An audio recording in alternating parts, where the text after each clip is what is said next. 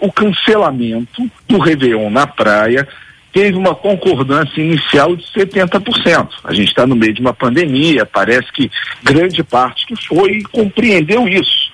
Como outra grande parte até dos que concordaram com o cancelamento, 20%, falaram, demorou para cancelar, né?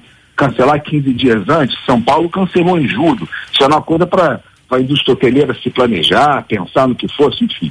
Mas, em, em função do cancelado, né? Você tem 70% de concordância, 15% de negação crítica.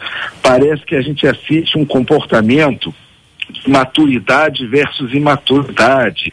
Se eu elencar para você, tem uma quantidade de sofismas que as pessoas buscam fazer sem compreender que é na busca do Réveillon. Aí você fala, cara, você pode fazer o Réveillon na sua casa, na televisão, o que não pode é aglomerar.